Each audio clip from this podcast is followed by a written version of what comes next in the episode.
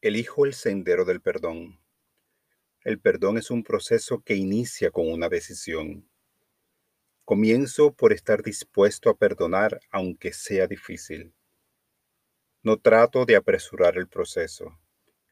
A medida que mantengo mi disposición a perdonar, confío que el poder del amor divino que mora en mí me libera de cualquier rencor y recuerdo doloroso.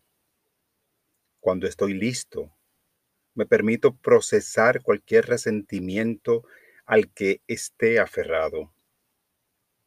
Puede que me sienta triste o molesto por un rato. Aunque este paso parezca negativo al principio, me permite obtener claridad. Ser real y honesto con lo que estoy sintiendo es una manera efectiva de dejarlo ir completamente. Perdonar es un regalo que me doy a mí mismo.